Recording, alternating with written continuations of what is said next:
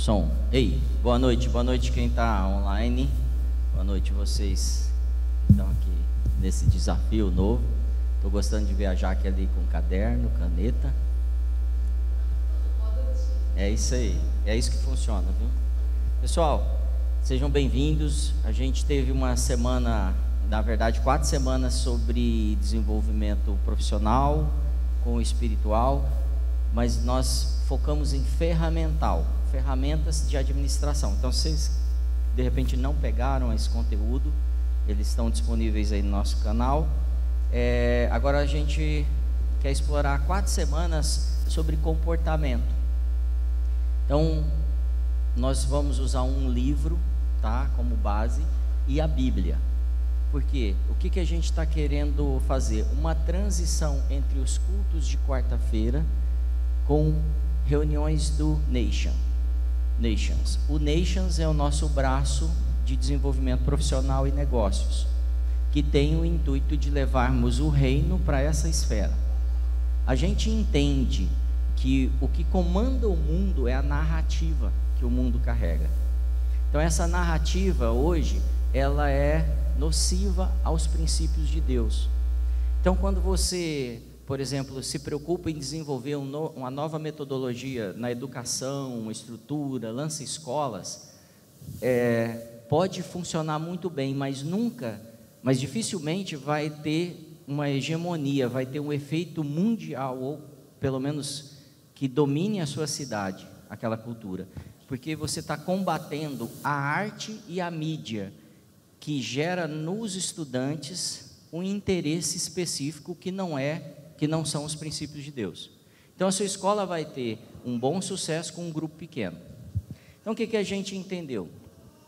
Algumas igrejas estão fazendo um trabalho excelente, excelente com desenvolvimento na área de famílias, igreja e educação. Isso é maravilhoso.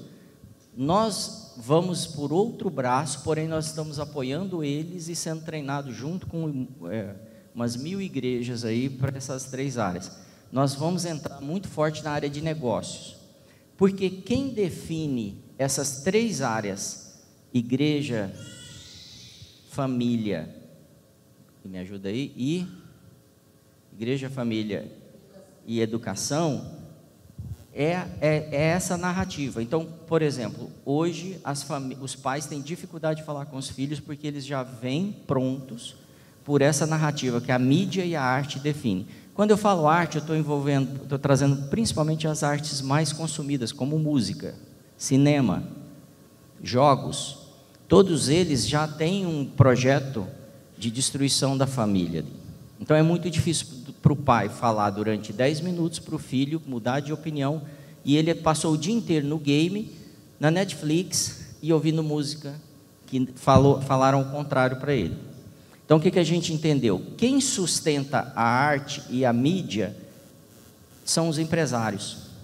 São as empresas que pagam para esses veículos né, e esses artistas para eles poderem estar no ar. Então, quem nós temos que, que ajudar? Os empresários cristãos.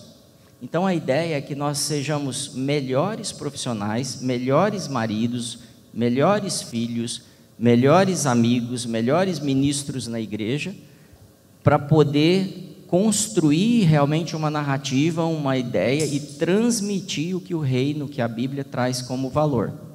Faz sentido até aí?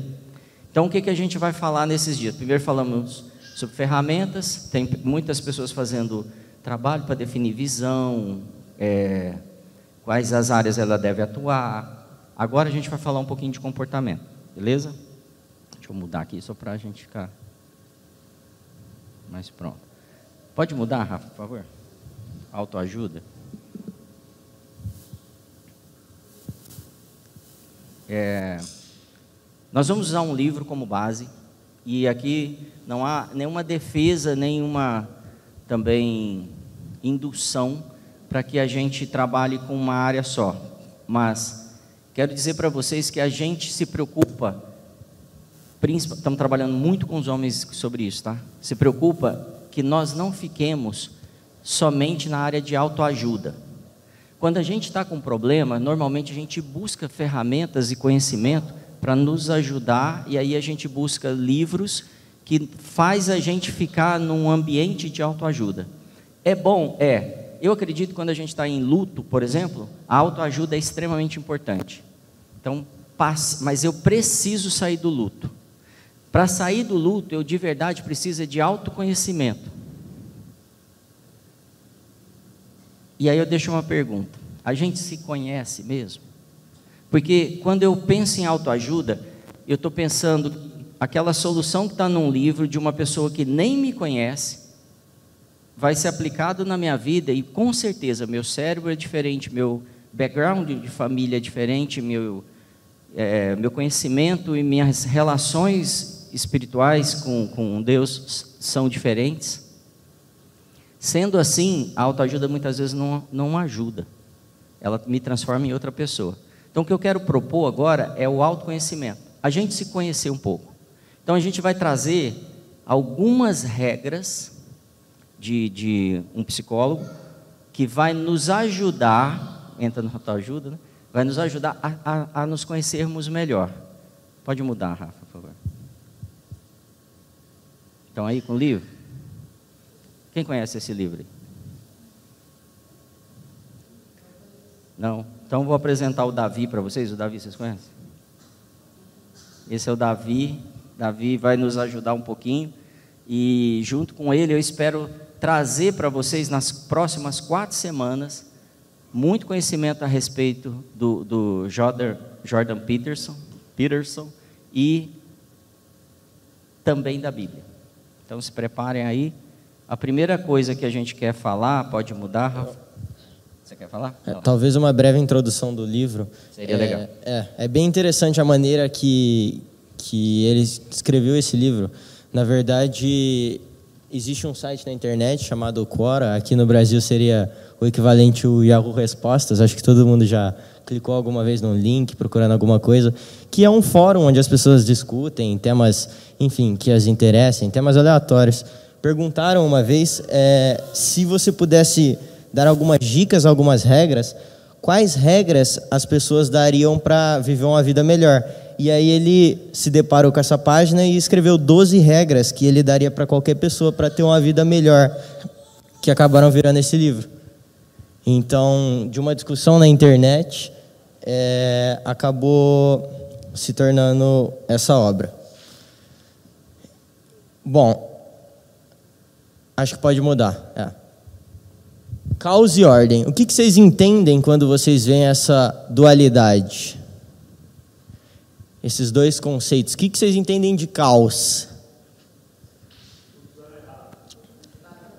Bagunça, tudo dando, dando errado, é o que eles estão trazendo. Discórdia, sem lei. E de ordem? Organização alinhamento. Vocês acham que o caos é bom ou é ruim? Depende, depende. E a ordem? E o pessoal de cá?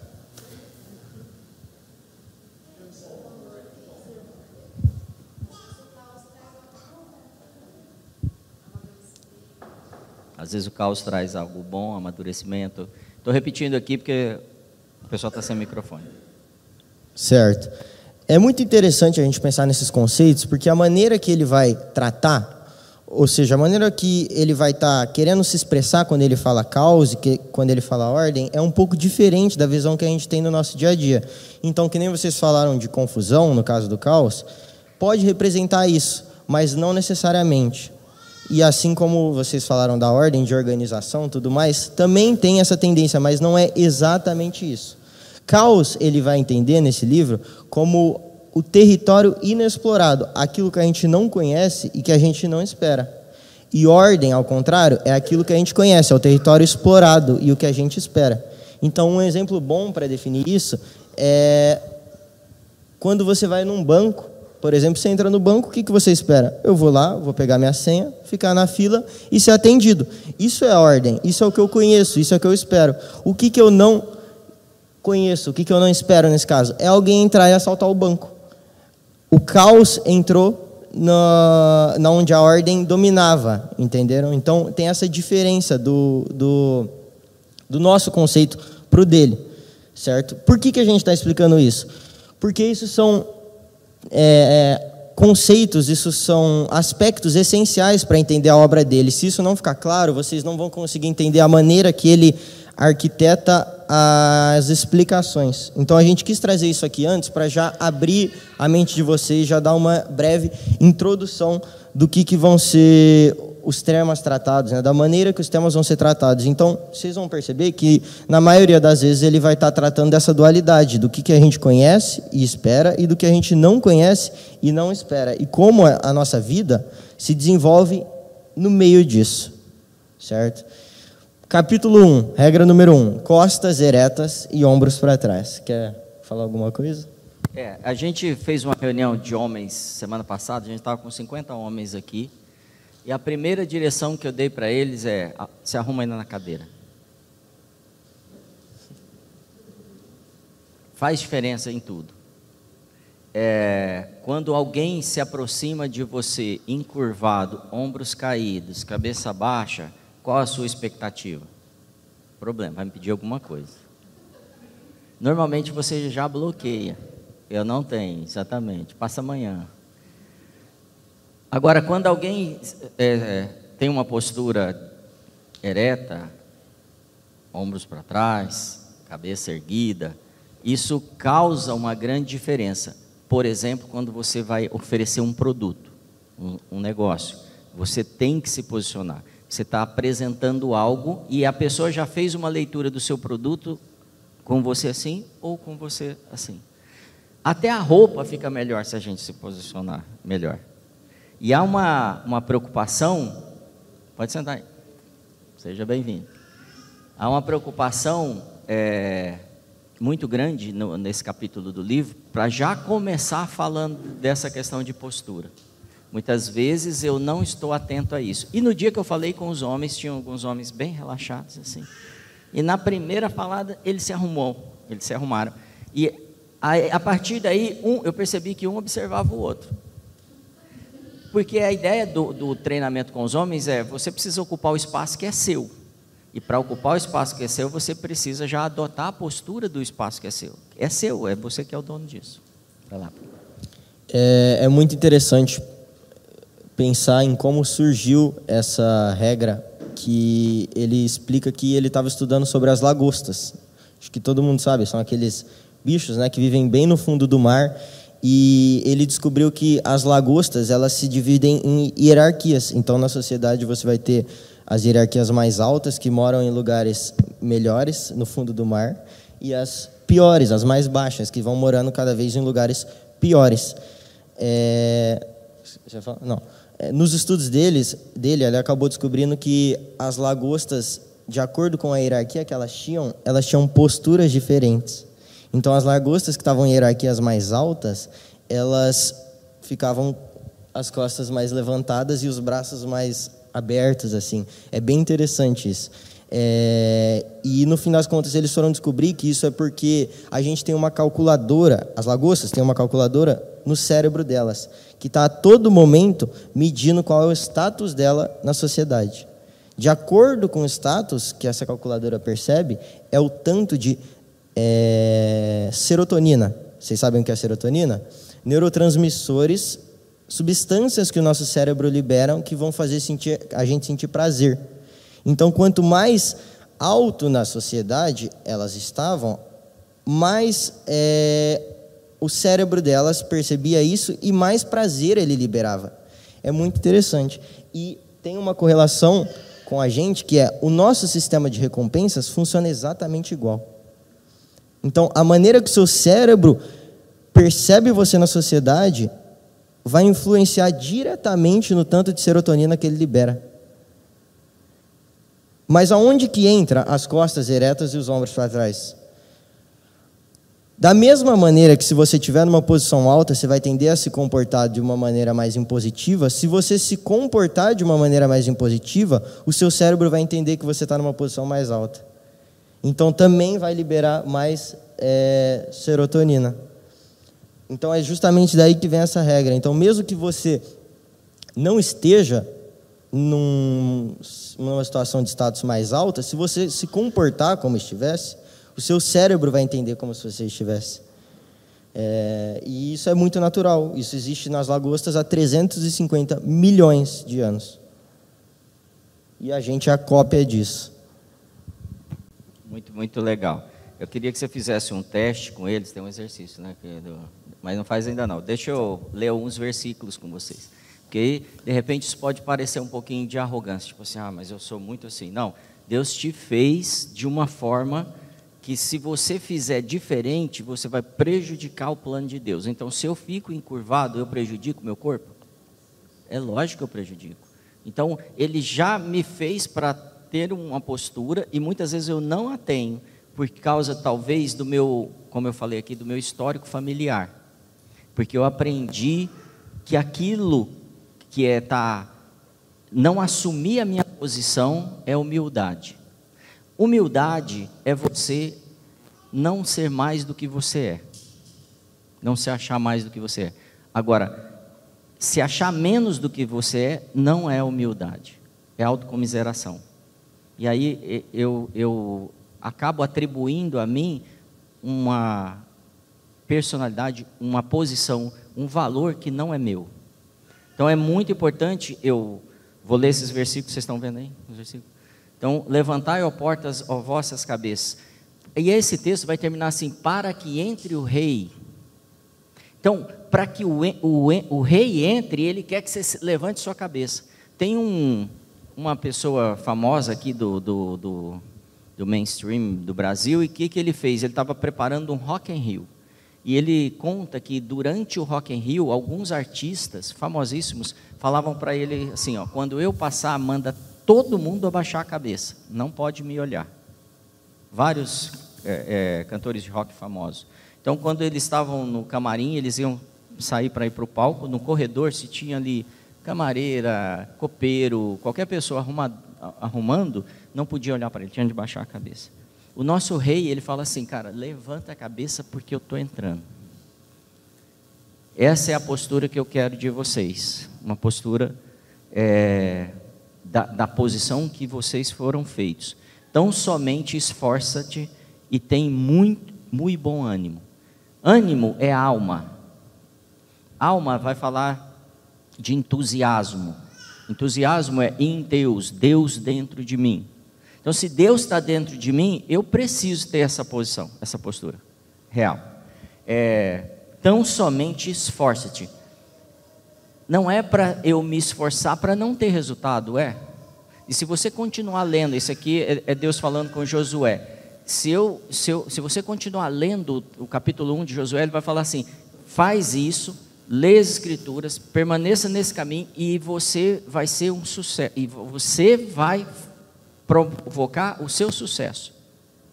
Ele não está falando assim, eu vou fazer você ter sucesso. Não, faz assim que você vai promover sucesso na sua vida. Por quê? A partir do momento que eu começo a assumir a minha posição, todas as pessoas percebem que aquela é a minha posição. Eu não preciso me diminuir para isso. E por último, tu, porém, Jesus falando, né? Tu, porém, quando jejuares, unge a tua cabeça e lava teu rosto. Nem em jejum a gente tem que parecer coitadinho. Já seria um motivo. Nossa, gente, eu não posso comer porque eu estou de jejum, ou eu não posso fazer porque eu estou de. Não. Cara, a, pareça quem você é, inclusive durante o jejum. Tudo bem até aí? Amém. E aí vamos fazer, faz aí, Davi, um exercício para eles para liberar serotonina nessa é, galera. Não, é, é o contrário. É, Vou deixar eles. É, agora, então, vou pedir para todo mundo, fecha bem a boca, aperta os lábios, podem comprimir os lábios. Começa a respirar. Também, viu? Começa a respirar fundo e abaixa as sobrancelhas assim, força as sobrancelhas. Só de vocês ficarem alguns segundos assim, a pressão do sangue de vocês já aumentou. O corpo de vocês já liberou alguns hormônios relacionados à raiva. Imediatamente. E o mesmo aconteceria se vocês fizessem um sorriso. O corpo começa a liberar substâncias, é, hormônios da felicidade. Então, o nosso comportamento influi diretamente na maneira como o nosso próprio corpo vai agir sobre si mesmo, né? nessas questões é, fisiológicas. É isso. Muito bom. Vamos para o capítulo 2? A gente está pouco tempo aí, Davi. Vai lá. Cuide de si mesmo como cuidaria de alguém sob sua responsabilidade. Tá. Eu quero que vocês imaginem o seguinte exemplo: vocês foram no médico e vocês já estavam sentindo uma dor, algum problema alguns dias, e vocês foram e ele passou o medicamento, o tratamento que, vocês vão ter que fazer. O tratamento é caro, mas você consegue pagar. Você sai de lá, o que, que acontece? Não tem vezes que você nem passa na farmácia para comprar o remédio? Outras que você compra e não toma direito. Às vezes você não liga, às vezes você raciona para tentar tomar, é, para durar mais tempo e não adianta nada. E às vezes você toma o primeiro frasco, mas não parte para o segundo. Não continua o tratamento. Só que agora em contramão, imagina que o cachorro de vocês ficou doente. Vocês levam ele para o veterinário, o veterinário passa o tratamento, o remédio. O que, que muda em relação à atitude de vocês com o cachorro? Gatinho também. É. O que, que você falou? Faz certo? Vai fazer certo, ela falou. Vocês concordam? Teve gente que riu na hora que ele falou isso, foi o cachorro. Nossa, é. aí eu nem durmo. Por quê? Por que, que vocês acham que a gente trata o cachorro melhor do que a gente?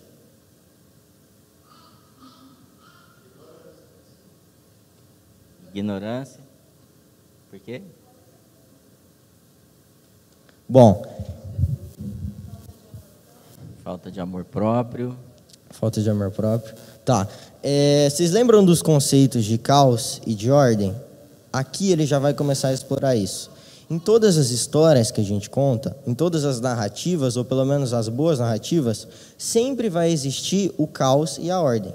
Então, se a gente pegar um conto de cavaleiro que eu tenho certeza que todo mundo aqui já ouviu, é, você vai ter o castelo onde vive o cavaleiro, que é onde habita a ordem, onde a sociedade funciona normalmente, o comércio, as pessoas andam livremente pela rua, e a gente vai ter o, da, o dragão, que protege o tesouro escondido nos, nas cavernas de um lugar secreto, que representa o caos o que, que o cavaleiro faz? Ele tem que justamente sair do lugar onde tudo está bonitinho, onde tudo funciona bem e tem ordem, e ir atrás do, do dragão, atrás do caos, certo? Então, é, é, muito interessante porque a gente, no nosso dia a dia, a gente funciona como cavaleiro. A gente está todo momento ordenando a nossa vida com base nas coisas que a gente conhece e que a gente não conhece. No castelo e no dragão, no caos e na ordem. Então, da mesma maneira que nesses contos antigos a gente encontra essa correlação de causa e ordem, no conto primordial, no conto primeiro da Bíblia, a gente também vai encontrar isso. Então, pode passar? Isso. Adão e Eva, acho que todo mundo já ouviu aqui a história. O que, que acontece? Aonde que eles estão? Na onde? No jardim, criado por quem? E o que, que vocês acham que tem lá? Ordem. O jardim representa a ordem, certo? Só que no meio da ordem, o que, que surge oferecendo um fruto? É. A serpente. Então, no meio da ordem, não adianta você se cercar, não importa o quão grande for o seu muro, sempre vai brotar o caos. Certo? A questão é como você vai lidar com isso. Então, o que, que acontece? Assim como o cavaleiro tem que mediar o caos e a ordem, e em algum momento ele vai acabar enfrentando o dragão, no momento em que ele, em que ele enfrentar, ele vai ou perder para o dragão e ter que sair correndo para não morrer, ou ele vai matar o dragão, seja com facilidade, seja mais difícil, certo? Só que o que acontece é que quando o cavaleiro tem esse encontro com o caos, tem esse encontro com o dragão, ele acaba ganhando autoconhecimento. Como assim? Quando ele enfrenta o dragão, ele vai saber se ele é forte ou se ele é fraco. ele ganha autoconhecimento. Sempre que a gente se é, encara ou enfrenta o caos, a gente recebe em troca autoconhecimento, certo? Então, o que, acontece com Adão e Eva no momento em que eles comem o fruto?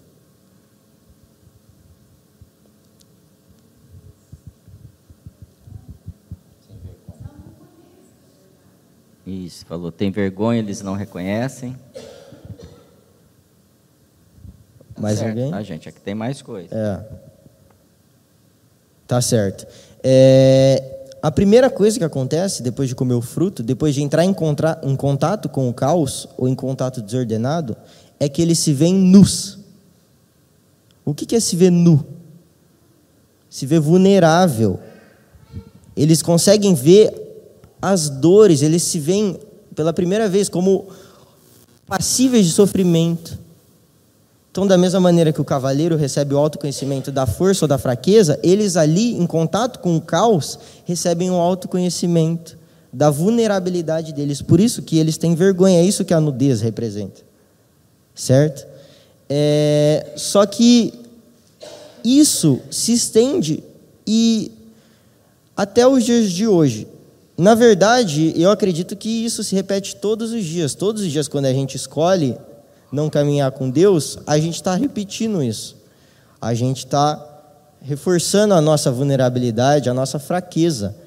E é justamente por causa disso que a gente se importa mais com o nosso cachorro do que com a gente. A gente sabe o peso que a gente carrega disso, de não andar com Deus. A gente sabe, só a gente, na verdade, conhece a nossa vulnerabilidade. Só a gente conhece as nossas dores, a nossa miséria. Ninguém mais. Você e Deus. Só você sabe o quão ruim você é e as suas falhas. E pensando bem, para que, que eu vou dar esse remédio para um filho de Adão que escolhe todos os dias o erro? Eu vou dar para o meu cachorro mesmo. Forte isso, né?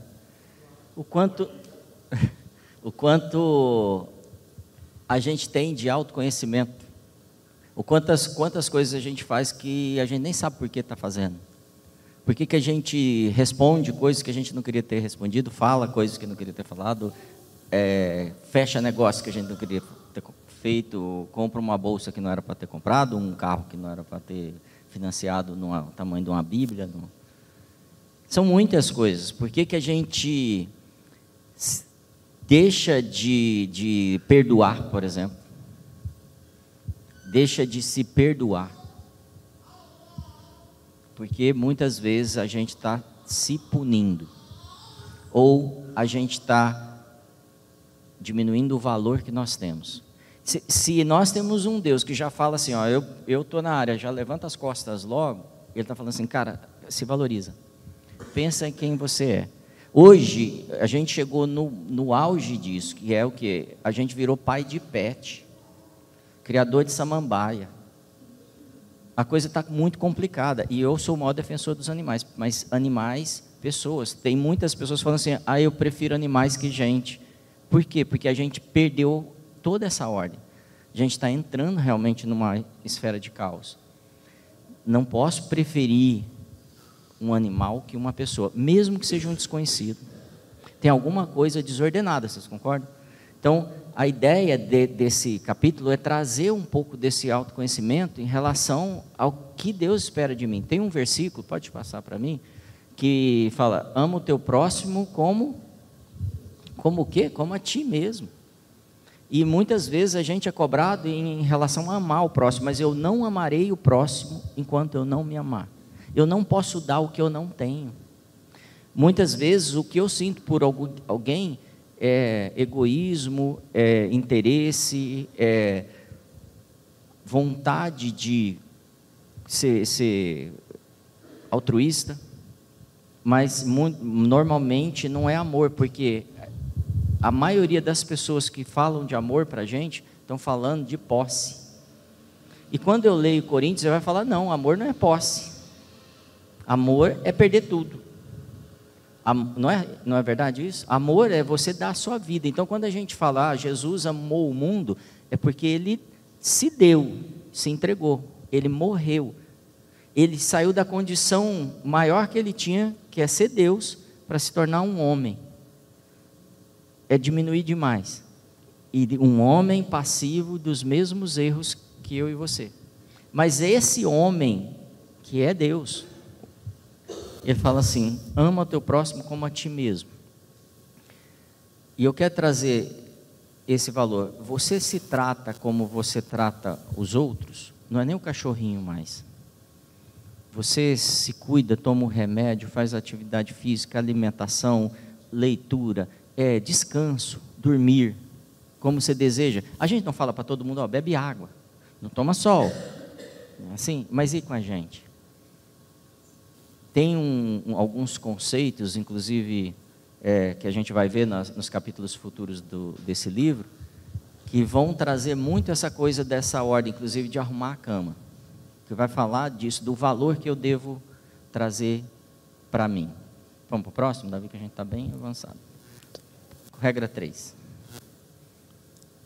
Quer começar? A ideia é a gente trabalhar três regras hoje só, tá? A gente abrir para um bate-papo rápido no final e a gente orar sobre o que Deus e o Espírito Santo falar com você entendendo que esse livro não é a Bíblia. Não existe livro acima desse livro aqui, tá? Semana que vem eu vou falar um pouquinho mais sobre esse livro aqui. Vai lá. Não, é, quer começar? É, seja amigo de pessoas que queiram o melhor para você. É, eu acho interessante falar isso porque é, Hoje em dia, amizade é qualquer coisa, né? É, em 10 minutos você já é amigo de uma pessoa como se fosse amigo há 10 anos. Só que tem uma diferença fundamental, eu acho, entre as pessoas que você conhece, os colegas, os amigos e os amigos de fato, que é de que vocês, os amigos de verdade, eles aceitam as mesmas coisas que você e eles rejeitam as mesmas coisas que você. Então existe esse alinhamento fundamental, pelo menos dos valores e da, é, enfim, das rejeições. O, é interessante esse esse título porque, como Davi trouxe, muitas vezes eu falo mais com quem eu não conheço do que com quem eu conheço. Eu tenho, eu falo mais de mim, eu, eu, eu me empolgo e às vezes eu conheço alguém, o cara conta a vida inteira. Isso aconteceu umas cinco vezes nesses últimos dez dias com, com homens maduros, é, importantes, sabe assim, relevantes, em posições importantes, de, de se abrir. Isso aconteceu, por exemplo, com uma pessoa muito importante lá em Brasília, que eu estava essa semana, e ele contando tudo. Ó, meu problema com meu pai foi esse. Peraí, a gente. Prazer, né? Ainda estou te conhecendo. Meu problema com meu pai foi esse, e isso, eu vivo assim, mas eu venci, eu pedi perdão, e eu contou uma história gigantesca. Foi um almoço que a gente passou, depois mais uma hora de conversa, só ele falou. Muitas vezes as pessoas falam, vou fazer só um gancho aqui, porque a gente ouve. Isso é muito saudável, mas a gente também precisa ser ouvido. Então eu preciso de amigos que me ouçam, que aí vai estar relacionado com isso. Seja amigo de pessoas que queiram o melhor para você. Como é que as pessoas desejarão, como é que elas podem querer o melhor para mim, se muitas vezes nem eu sei o que é melhor para mim. Então eu preciso descobrir quem eu sou, eu descobrir, arrumar minhas costas, trazer mais conhecimento sobre mim, conversar com os meus amigos para eles saberem o que é melhor para mim. Muitas vezes as pessoas oferecem algo e você faz, você adota, você segue, você muda de religião às vezes muda de casamento porque alguém deu uma ideia. Eu sei de muitos casamentos que foram destruídos porque um amigo ou uma amiga deu uma ideia. Vou te dar uma ideia. É assim. Então essas pessoas, elas ainda nem se conheceram. Então é importante que eu queira amigos que me ajudem. E os amigos, é, é mais ou menos definido assim: quem são as melhores pessoas para te ajudarem? A, a, a, os filósofos dirão muito que são as pessoas parecidas com você que tem os mesmos programas, que gostam das mesmas coisas, às vezes torcem para o mesmo time, gosta do mesmo esporte, gosta de, é, da mesma rotina, come a mesma coisa, sabe? Gente parecida. E provavelmente são as pessoas que a gente mais relaciona. E isso é bom porque essa pessoa vai te entender melhor. Mas os gregos falaram assim, cara, mas isso pode não funcionar. Por quê? Porque essas pessoas não vão te levar além porque elas já são parecidas com você. Então os gregos dizem assim: você precisa ter amigos que são totalmente diferentes de você. Mas uma amizade totalmente diferente também é difícil de administrar. E porque você não vai poder querer estar tá fazendo os programas da pessoa e a pessoa também não vai querer estar tá fazendo o seu. Então, resumindo, o que, que é melhor? As duas coisas.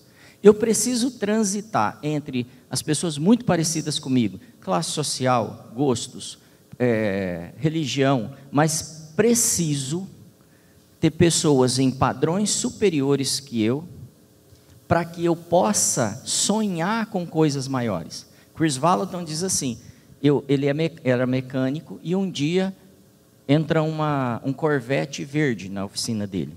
E ele vai consertar esse Corvette. Ele está lá embaixo, consertando, e ele fala assim, ele começa a falar com Deus, ele ora muito, ele fala, Deus, que carro legal, né? Acho que eu queria ter um carro desse. Aí ele mesmo fala, mas eu não mereço um carro desse, porque esse cara pode ter um Corvette, eu não posso ter um Corvette. E aí Deus fala assim, eu trouxe ele aqui para você ver que você pode desejar coisas maiores. E aí, hoje ele tem um Corvette zero, já trocou umas três vezes, porque ele entendeu que ele poderia sonhar. Às vezes a gente pensa que não é assim, mas Deus, por exemplo, por que, que ele fez tanta fruta diferente? Já pensou? É fruta demais. Tem umas jabuticaba do Brasil, né? Por que, que ele fez isso?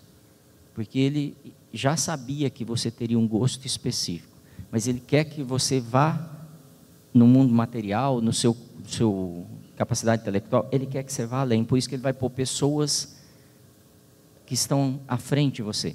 Tem gente que vai confundir isso com inveja. E, e o papo não é inveja. O papo é quem são as pessoas que hoje você se espelharia. Quais são as coisas que você gostaria de adquirir? Conhecimento, coisas materiais, é, sinais milagrosos. De repente você anda com alguém que o cara ora e as coisas acontecem. E aí, aquilo está ali para te inspirar. Mas é claro que, pode passar mais um, por favor? Que isso dá trabalho. Fazer amigos dá trabalho. Porque não está falando explorar amigos, está falando fazer os amigos, andar com os amigos, conhecer pessoas e exige que eu administre isso. Para eu ter alguém que é meu amigo, eu preciso me esforçar. Muitas vezes, talvez deve ter passado na vida de vocês, pessoas que ficaram no meio do caminho, porque não quiseram se esforçar e caminhar com você.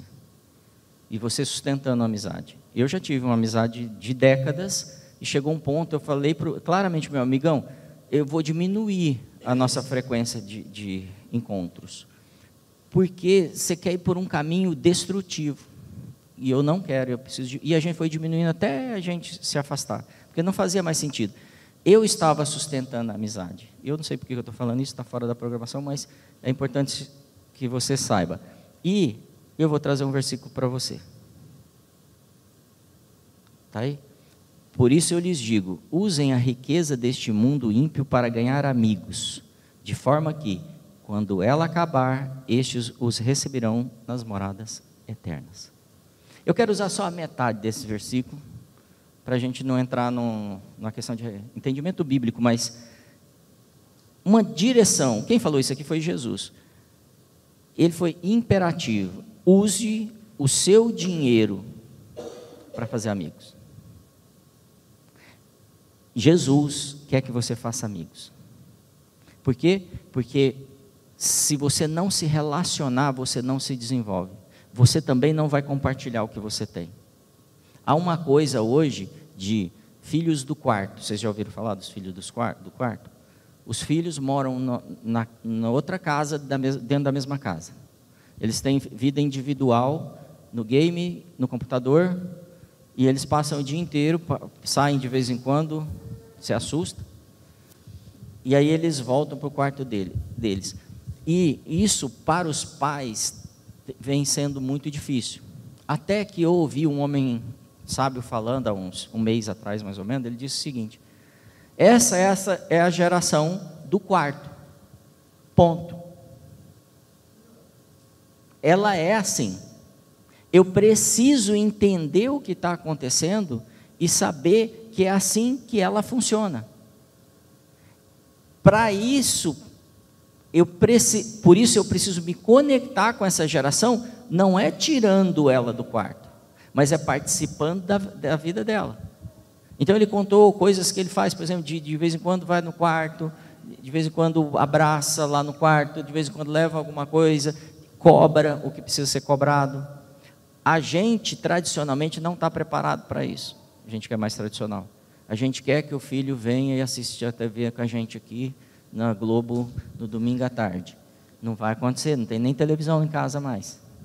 Tudo mudou, a estrutura familiar mudou, a estrutura da casa mudou. Agora, eu preciso me conectar com os meus filhos. Use pelo menos o dinheiro para isso. Não é para dar presente, mas para abrir. Uhum, eu acho também interessante pensar na, na riqueza material, mas também na riqueza que Deus te deu, o carisma, essas riquezas, assim, a sua simpatia, use elas também para ganhar amigos. Sabe? Use essas riquezas para seus amigos te receberem no céu. Não só o dinheiro, o dinheiro também, mas use as riquezas é, que estão além disso. Elas também vão te ajudar a ganhar amigos. Top. Dons, talentos que vocês têm. A gente muitas vezes é mais engraçado com as pessoas de fora da casa, não é? Ou com as pessoas que não são do nosso trabalho, do nosso convívio. A gente é sempre engraçadinho numa festa tal, mas a gente precisa usar o carisma. Estou falando agora, ser engraçado é um dom também, né? Eu preciso usar as coisas que eu tenho de melhor com, com os próximos. Eu preciso construir relações, gente. Eu resumiria esse capítulo. Eu preciso investir. É, e a gente tem um, poucos minutos, eu quero abrir para vocês também, espero que vocês tenham perguntas. O próximo slide é algo que eu trabalhei muito na minha vida para separar. Algumas pessoas vão falar que eu sou muito altivo. E eu sou mesmo. Porque isso não é um defeito. Isso pode ser um defeito se eu não souber o meu lugar. E eu consegui definir isso mais como confiança do que como arrogância, essa altivez. A confiança, para começar, ela não é em mim. Muitas vezes eu falo, eu confio no Senhor, não é? Mas aí eu chego na reunião desse jeito, na entrevista, no, no qualquer lugar, mas não é para mim, não posso, eu, não vou passar no vestibular, de jeito nenhum, não, não, não é possível. E eu elimino porque eu não tenho confiança, mas eu professo que confio. Eu sou filho de Deus. Se eu estudei e eu creio nisso, eu, eu posso quantas coisas? Todas as coisas. Então, se eu disser isso, isso se torna totalmente arrogante se eu não, se ela não estiver baseado na confiança nele, não em mim. Então, além de eu levantar as costas, saber que eu sou filho de Deus, que eu tenho uma estrutura, que eu tenho um conhecimento, que eu tenho um cérebro, eu, tenho, eu ainda tenho Deus. Em Deus, entusiasmo, né? Que a gente falou. Então, eu preciso perceber muitas vezes que a falta de confiança é o roubo da serpente, gerando caos no ambiente que ela agora vai dominar e não eu. Então a gente deu a volta e caiu no mesmo lugar. Por isso que eu preciso me posicionar. Aquele dia, se Eva vai falar, para, para, para, você está falando que eu vou ser igual a Deus? Não, eu já sou filha dele, já sou como ele. Era só essa resposta e nada tinha, teria acontecido. E nenhum de nós estaríamos experimentando isso. Então, quando Jesus é tentado, fala: não. A Bíblia também diz isso. Vocês lembram dessas passagens? A Bíblia também diz isso, para não tentá-lo a Bíblia é, é, vai declarar que eu sou filho dele. E eu quero te convidar nessa noite para começar a construir. Se, se precisar, pega um caderno, escreve na parede, no espelho, aonde você precisa lembrar. Eu tenho conversado com algumas pessoas também a respeito de. É, a gente está vivendo a era da doença da, da mente, né? Posso dizer da mente, sim? É isso que eu posso dizer? É, é muito está laçando. Por quê? Porque essa ideia de essa confusão de quem eu sou é o que mais está me destruindo. A gente vem de aspectos de uma pandemia, a gente vem de aspectos do efeito de, dessa doença nas pessoas, a gente vem do, da ameaça da crise. Gente, Porque, eu vou dizer aqui, eu não esqueçam a questão de partido, de político e tudo, mas porque a gente teve um governo que levantou os ombros, a gente é o país que mais cresce no mundo. É só por isso. Porque Deus tem nos abençoado de alguém entender, eu preciso levantar os ombros, preciso ir para cima. Não vou sucumbir a todo ao que todos estão falando. Nós não vamos morrer. Quantas vezes nessa igreja nós falamos, gente, não vai morrer. Fique em pé, levanta, toma sol toma água, distancia, usa o álcool gel e, vo, e você não vai morrer. Se cuida. Se você tem alguma comorbidade, seja se preserve mais ainda, se cuide, mas você é, você não vai morrer. A gente realmente crê nisso. Que Deus está falando para a gente assim: é hora de você se posicionar. Ser corajoso. Não mandei eu, ser corajoso. Tem bom ânimo. E assim eu espero ter contribuído com vocês aí, né, Dani? Se vocês curtiram, preparem que vem mais coisa nova aí. E eu queria dar dois minutinhos para perguntas. Só dois minutos, hein?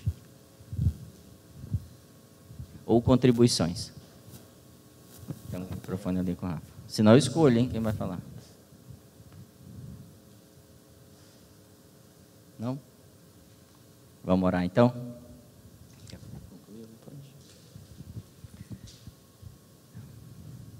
Eu quero fazer uma oração e te convidar, chamar o pessoal aqui da internet também, para. Se você não está na posição que deve estar, tá, para se arrepender. Você concorda que isso é pecado? Eu negar que Deus está falando? Deus está falando que eu sou. Então, é se arrepender. Quando eu me arrependo, a graça, o favor, a bênção, vem tudo e opera na minha vida. Quando você fizer isso, eu te garanto, você vai ver milagres, coisas que você não poderia fazer. Porque quando eu libero Deus agir na minha vida, dizendo quem eu sou, Ele pode agir. Só tem uma pessoa que limita Deus na terra. Eu mesmo. Eu mesmo que vou dizer para Ele, não pode. E Ele vai parar. Então, se você tem uma necessidade de cura, eu quero que você traga isso nessa oração. Se você tem uma necessidade de superação, seja nas finanças, seja na carreira, seja no relacionamento, você também traga isso. Você vai falar assim: Deus, eu estou levantando a minha cabeça, minhas costas, meus braços, estou levantando inteiro aqui. Eu quero ver a tua glória manifesta na minha casa, na minha família, na minha empresa, na minha carreira. Eu quero ver a saúde que o reino dos céus tem por isso que ele disse assim: quando vocês orarem, venha o teu reino. O reino não tem doença, o reino não tem é, autocomiseração. Vamos orar? Pai, nós oramos e agradecemos por esse tempo. E eu libero sobre cada um aqui, ó Pai, uma porção da coragem que o Senhor tem depositado na gente em nome de Jesus, eu multiplico, eu estendo, eu derramo sobre vocês mais uma unção de coragem, que vocês ajam, re, é, repreendam o inimigo, vocês reajam a ele, que vocês resistam a ele e ele vai fugir de vocês, e que vocês estejam abertos, cada um de vocês, à identidade que ele te deu, ao valor que ele te deu, ao destino, ao propósito, aos dons que Deus desenhou antes da fundação do mundo, antes de você nascer, para que fossem manifestos na tua vida. Eu declaro um tempo de avanço, avanço intelectual, avanço espiritual, e que você perceba que, fora desse ambiente de caos, o Senhor é pleno e que Ele está dizendo: Eu quero encher a terra da minha glória, como as águas cobrem o mar e eu quero encher tua vida. Que você receba isso como uma verdade, em nome de Jesus. Amém?